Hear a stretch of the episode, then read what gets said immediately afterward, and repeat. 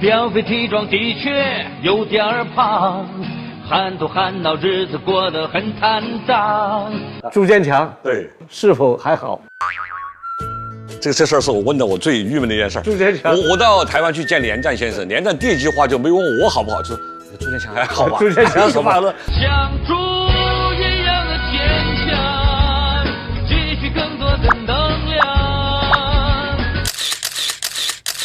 有好说现在朱坚强太胖了，已经不行了。他这个这，因为刘浩的饲料效果太好了，就是咚一下就要让他能够杀掉。我现在就不能让他不杀掉。像猪一样的坚猪到十岁以后肯定也就年迈了，然后他觉得他是老年人了，对吧？我我我是我也是老大了，然后呢，他也他也感觉这么多年九年了，你拿我没怎么着，所以他觉得我无所谓了。他这现在也也有点变坏了，就是过去那个地方的民风很淳朴，现在这朱建强也变得不那么淳朴了。你比如说范跑跑，对吧？你这个黑框眼镜，中央电视台都播了，很有名了。这个眼镜我要收藏。他说这样，我回都江堰去配一副眼镜，但是呢，我不眼镜的钱你出。哎，我要那当然肯定是要我出，那那个毫无疑问。这家伙算的好细。对，哎不，后来我就 意思我问过他一句，我说你为什么你要跑啊？他说了一句话也是说的很真实的，他说，高中他们高三的，他们个子比我高，他们跑得比我快，我必须先跑，不是我跑不赢他们。是位女士的遗书，她上吊了。这个遗书上面就有很多斑痕，就像酱油的那个颜色是那个斑痕。他说这个斑痕怎么来的？他把这个遗书放在上衣口袋，上吊死了，找不到，找不到尸体就腐烂了，然后那个尸体那个液体就把这个遗书给浸透了。实际上我拿到的是一个浸满诗意的这么一幅一封遗书，但是我就能毫不犹豫的拿在手里看，看完以后放下，有些手拿也要看，这一般人做不到。收藏了一个呃一个报纸，就放在一个档案袋里边，然后那个报纸上面有很多黄色的痕迹，有大便的痕迹。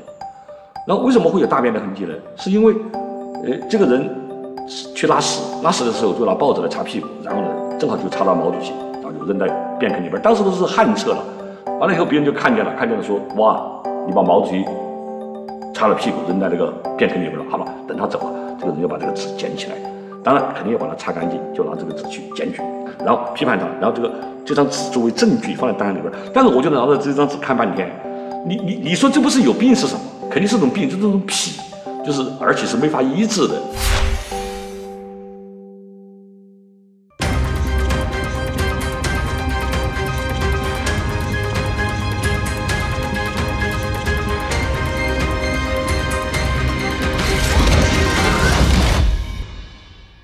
二零一七年，中央财政下达公益性文化设施的补助资金为五十一点一五亿元，支持范围包括一千八百四十九个博物馆、纪念馆和爱国主义教育基地，一千零四十九个市级和五千八百六十九个县级美术馆，四万一千零五十一个乡镇文化站。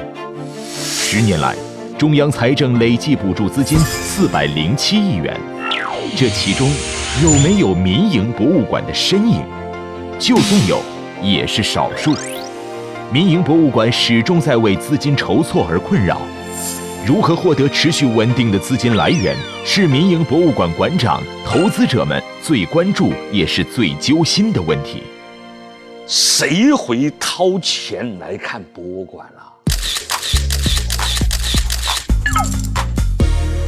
现在你比如说掏钱找罪受，我看到收麦子，夏天知道我小时候在农村劳动哈，又痒又热，收麦，哎，他是编了一个，把这编成个旅游项目啊让，城里人来收麦，还收城里人钱，这就叫精神消费。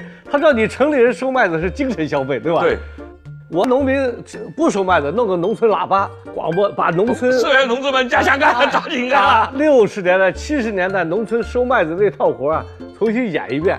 然后你城里人一去就住最苦的，发你把镰刀，然后每天几点开始收，啥姿势不管，但是是来这一天要交我两百块钱，然后把麦子还给我，你要拿回去再交钱买麦子。所以现在这个世界倒过来，你比如还有隔壁，我有一个朋友做隔壁挑战赛嘛，隔壁摊上什么都没有，两万块钱让你走一次，哎。受五天罪，这个呢就是精神消费，这都是精神消费，对，很很有意思。你比如说在台湾，说台湾文艺女青年都在哪儿呢？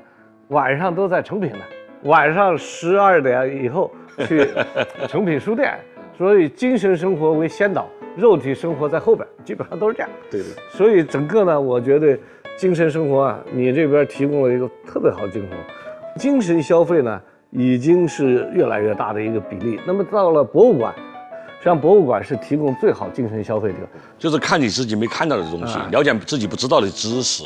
那现在其实你这个模式也挺好的，在中国是非常独特的一种模式，就是说完全要靠一个企业逐渐的和旅游结合，和旅游结合，然后呢还有输出管理，呃，我觉得增加培训，还有多种经营，其实这是很好的。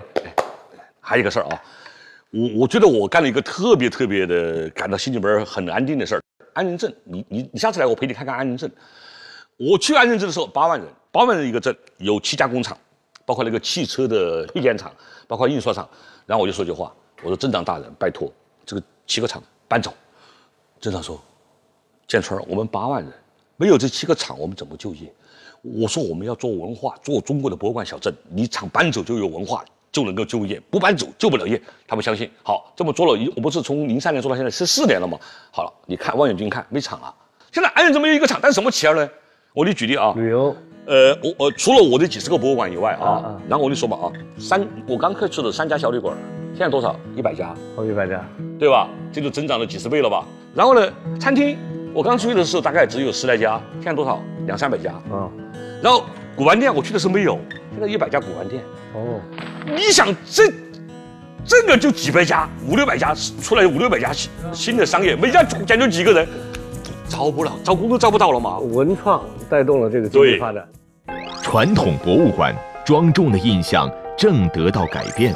北京故宫博物院推出的“朕就是这样”汉子折扇、奉旨旅行行李牌及王公大臣玩偶等产品后，瞬间圈粉无数。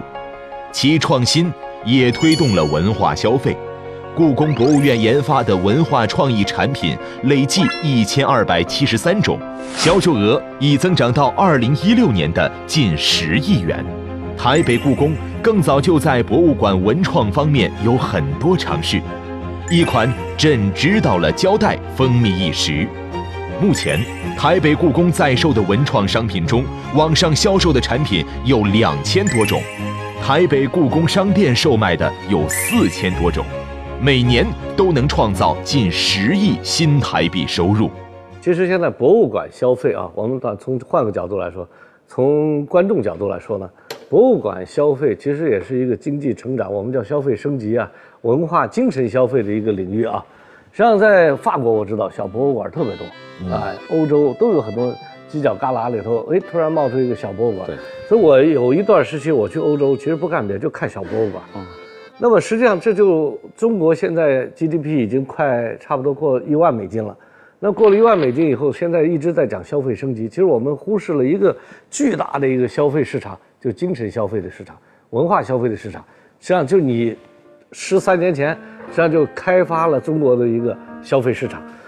他们有一个叫恩格尔系数啊，钱的使用，哎，钱的使用在文化上花多少，在吃饭上花多少，就是它有没有弹性？哎，有没有弹性？家庭使用钱实际上，现在我们呢，就是精神文化消费啊，度假、旅游、健康，是吧？教育这些消费越来越多。在这种情况下，博物馆正好应应了这个文化精神消费的兴起。按照互联网是吧，你也算是个风口，哎，所以我是觉得，你这未来的市场应该潜力很大。我发现你的嘛，你就是就聪明人，真真是真是有智慧的人。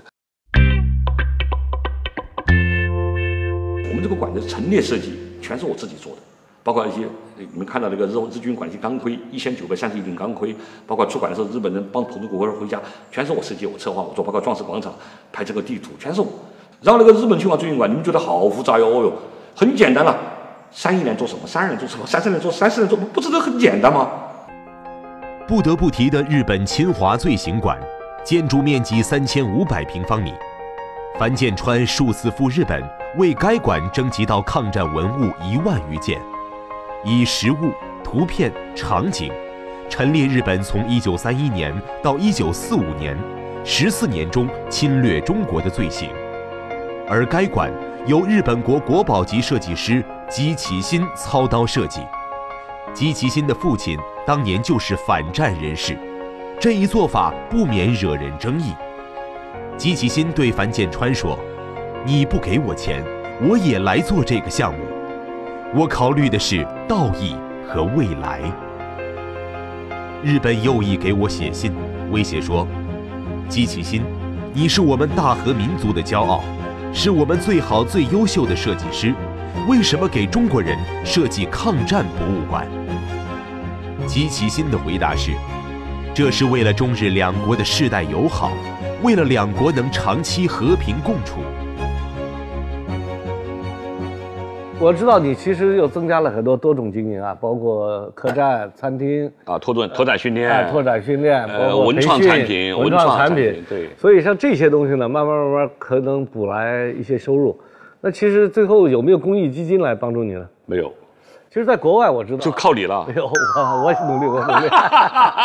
国外的实际上很有意思，国外的这种博物馆基本上就是门票三分之一，对吧？公益基金三分之一，然后呢，政府啊有时候通过其他形式再给三分之一，大概是这样。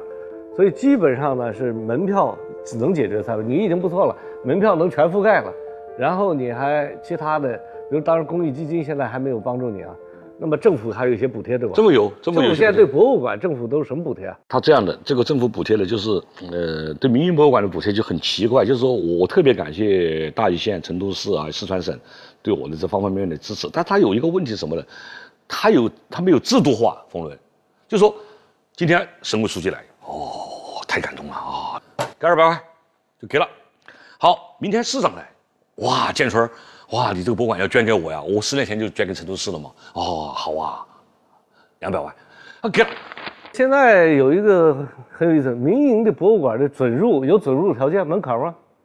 其实还是有，就是要有的话，它应该有一套制度就可以来支持。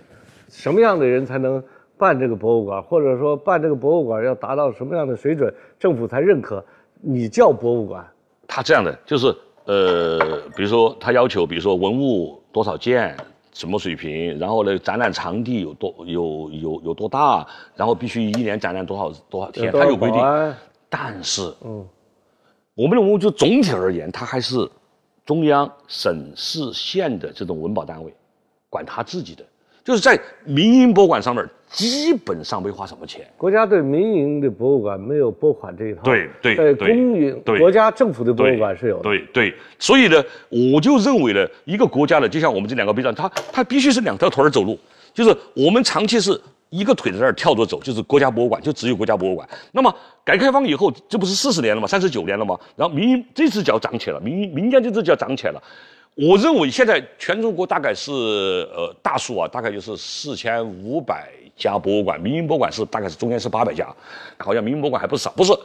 对民营博物馆的八百家里边很多是假的，就是我讲假是带引号的假，它真的，但是它没有营业场所，没有展示。实际上真正在展示的博物馆，民间博物馆实际上是不多的，全国对对对特别是如果以展厅计的话更少，就是整个中国还是缺腿，就是说这个腿特别粗，就国营国营博物馆这个腿特别粗，然后民间博物馆这个腿特别细。民间的博物馆呢，现在从咱们的体制上来说，没有一个专门的来对接的地方。，对，然后是所以，所以冯呢，我有一个特别大的心愿，就是说，既然政府是是国家的政府，是一个国家行为，那么政府就是他就是应该以最小的代价把这个税收用好，我以最小的代价来扶持民间的文化。对，比如说我自己，我就乱说啊，我举例说，我自己办一个红军博物馆，我要花这么多钱，国家首先你得买地吧，对，你得盖房子吧，你得做陈列吧你，现在买的地都是招牌挂那种商业地，自己买的啊商业地，不是国家政府划拨地你。还得建一个初级单位来管理吧。嗯好了，你比如说红军博物馆，这个我建的，嗯嗯就是我建了个红军博物馆，啊，红军博物馆谁管？政府就我自己的，政府给我多少钱？两百万，两百万。补贴两百万，我建了一个高水准的红军博物馆在成都啊。但是这个红军博物馆如果要政府建啊，况且他只给了我两百万，我把红军博物馆建成了，就就民间就建成了，况且他不用养我呀，对对对不用每年给我编制养我呀。如果这个馆要是政府建，你想你征地得两年吧，修房子得两年吧，招标陈列得一年吧，那五年以后建成，建成以后你你你至少得花几个亿，你还得每年养它。那么请樊建川建，我两百万就搞定，就建出来了，这这不是开放了吗？所以我就说，政府应该对民营博物馆和国营博物馆一视同仁，就是说，而且尽尽量的少办国营博物馆，尽量的多支持办民营博物馆，这是国家的税收用的最好的一个方法。从经济角度，民间博物馆完全没有造血功能，它就是一个花钱的篓子。官方博物馆和民间博物馆不在一个起跑线上，在获得文物、建馆土地、政策支持等方面都不平等。民间博物馆的发展，政策法规都滞后，因为没有前车之鉴，没有创办民营博物馆的经验。有很多人一腔热血投入进去，建了一个博物馆，但往往中途夭折。像樊建川这样，这么大的规模，并且已经持续了十几年，在全中国是唯一一家。我觉得，呃，更重要的是，民间应该为这个整个博物馆体系的，呃，一些补补它的一些缺陷，就是它的一些瑕疵，或者它一些没照顾不过来的，比如说国民党抗战馆，比如说川军馆，啊，比如说地震馆。就是他照顾不过来的，比如说知青馆，那么这些你更应该去做，因为社会的人，未来的年轻人，就是后来未来未来再往后来，他还是想了解这段巨大的发生的这件事儿嘛，而政府又顾不过来，他这个体制比较僵硬，然后他顾不过来，但是呢，他们主渠道有他们主渠道的优势，我是想的，我特别希望的就是我们民间的人，既是传承一些啊生之保持的，呃美好的。呃，唐诗宋词的、才子佳人的、梅兰竹菊的，好这些、这些、这些、这些比较清雅的这些东西。但是呢，同时博物馆还有另外一种类型，就是我说另外一种类型的，比如说罗曼底，啊，比如说珍珠港，啊，比如说奥斯维辛，啊，世界上有这种这种类型的博物馆。那么，这种类型博物馆呢，就是一种，要么就是凝固一种罪恶，要么就是记住一种暴行啊，战争。所以我比较主张的，就是说。呃，我们一方面传承财富，包括收藏钱币的也传承，包括收藏票证啊、纽扣啊等等等都可以。但是更多的，我觉得应该关注历史的这些发生的这些事件。就这个博物馆到最后的结果呢，因为我知道人的生命反正一百岁、两百岁会到头。我都六十了，满过六十。你现在我知道做了个决定，捐给国家了。对。而且你说了一段话，我觉得特别有远见，因为这些东西交给政府是最靠谱的。对。你交给哪个私人都不知道他最后怎么弄了。是吧？交给政府是最靠谱的。那么未来，那你有一百个博物馆，你都交给成都政府、四川政府，会不会也交给一些机构，比如公益机构？比如故宫文化基金会啊？我告诉你，我，呃，还有王石、马化腾啊，还有罗长乐、陈东升，我们几个，还有杨致远一起发起有一个故宫文化基金会。这个基金会呢是在故宫这个管理下头运作的，它呢相当于也是政府了。对。对吧？对对对。那这样的话，交给一些文博单位，因为有时候抽象的政府啊，他就像你说，他这个体制机制还是很旧。你捐给他，他是不是能把它弄好呢？是吧？另外还有一个问题，我觉得你有一句话说的啊，很感动啊，我看了我都很感动。我是到当地也听人说的，那也是真的。你跟女儿说，说我活着你可以不买票，对我死了你到博物馆一定要买票。对，因为我看到刘文彩的儿子进刘文彩刘文彩纪念馆也要买票，爱新觉罗的后代进故宫也在买票。所以我的女儿其实跟博物馆没关系，跟博物馆没关系。他现在做什么行业呢？我女儿现在是她带三个孩子，三个孙女儿，但是呢，她她还自力更生，她还在网上开了个网店卖包包，现在在卖那个海鸭蛋，人家一年一个月还能挣一万块钱。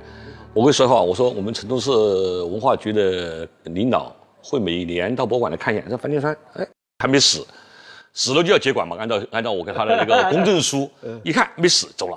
他们现在的说法是，樊建山你多活几年？为什么呢？我每年都给他，每年的投资都超过一个亿，每年的强度都是超过一个亿。你死他就停了，他停了嘛，就凝固了。然后呢，我巴不得我多干，因为我本来是块空地，我居然栽了一万多棵树，居然成了四川省的森林公园。他巴不得我继续给他建，因为还有很多馆要建嘛，越晚接手越成熟越好。但是呢，我估计什么人愿意让我死的，就是早点死死，这家伙早点死了我们就好了。就是员工，我员工，你你想啊，我们现在不是私人企业的吗？哎，樊建川老板也死了，我们就变了个事业单位了。我们马上，我们不是就事业单位的员工了吗？有保障了。对，完了以后我那些副馆长，我经常说，哦，你们是不是想我早点死啊？哎，副馆长。处级干部了，初级干对吧？那本来民民营草根博物馆马上摇身一变处级干部，多好啊！他们说不会，老板，嗯、我们想了，那个还是有感情的嘛，你还是继续活着还是好，有回锅肉吃。有回锅肉吃。樊总，其实我一直是你的粉丝，我也有关注你的微博啊，每次我都会看微博底下的评论。那有网友就说您的这个理想是非常昂贵的，那对于这个昂贵的理想，您认可吗？其实他们把建博物馆给看得特别特别的神圣，我是讲把博把建博物馆就跟开餐厅一样。我们建博物馆就是一个给别人提供的也是吃的，只是只是你精神上缺什么补什么。博物馆提供商，呃，和刘文好的饲料提供商同等高尚，同等昂贵。好，谢谢。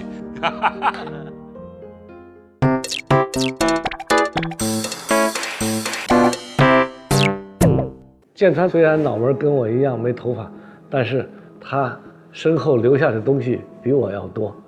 一个人流芳百世，还有一个方法，就是做博物馆，而不是挣钱。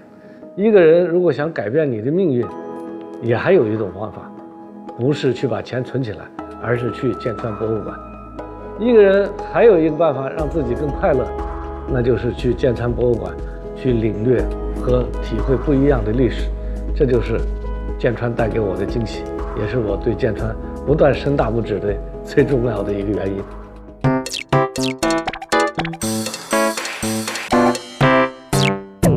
其实我有一个想法啊，就我有个建议啊，就刚才我们其实开始聊，其实明年改革开放四十年啊，民营企业，我认为哈，啊这四十年最大的变化是出现了民营经济和民营企业家，对，而这个东西呢，是应该说是七八年以后新有的。